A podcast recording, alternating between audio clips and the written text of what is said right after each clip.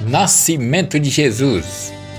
Assim aconteceu o nascimento de Jesus. Maria, sua mãe, era noiva de José, e antes de viverem juntos, ela ficou grávida, por obra do Espírito Santo.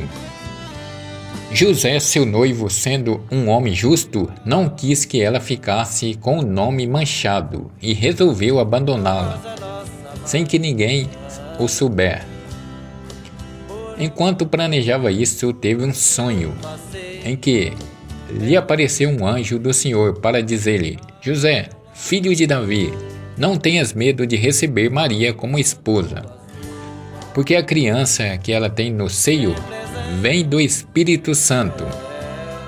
Ela terá um filho e tu lhe darás o nome de Jesus, pois ele salvará o seu povo de seus pecados.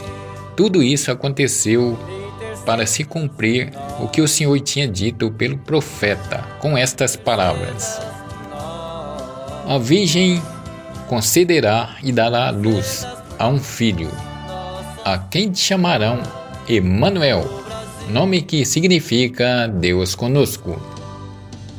Quando acordou, José fez o que o anjo do Senhor havia mandado. Levou a esposa para casa e, sem a ela se unisse. Ele teve um filho, e José lhe deu o nome de Jesus. Maravilhosa.